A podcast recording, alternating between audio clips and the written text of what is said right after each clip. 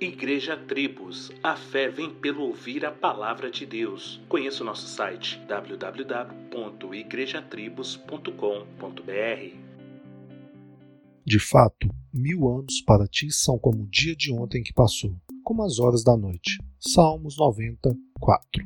Deus não é ansioso, afinal, além de soberano, ele é eterno e o tempo é também a sua criação, de forma que tudo o que ele faz é perfeito, principalmente dentro do nosso espaço-tempo. Somos imediatistas e ansiosos, queremos tudo para ontem. E aí vem Deus e destrona isso em nós. Por exemplo, preparando alguns homens para o seu trabalho, Deus não teve pressa. Com Noé foram 120 anos, com Moisés 80, já o apóstolo Paulo 14 anos na Arábia, sem contar outros exemplos de espera, como o filho da promessa de Abraão, início do reinado de Davi, o tempo de cativeiro na Babilônia e a plenitude dos tempos para a vinda do seu filho. E nós? Será que Deus está preso ao nosso imediatismo? Será que Deus tem que agir no nosso tempo? Como já vimos, a Bíblia mostra que não e que Sua vontade perfeita sempre prevalecerá que possamos aprender a esperar no Senhor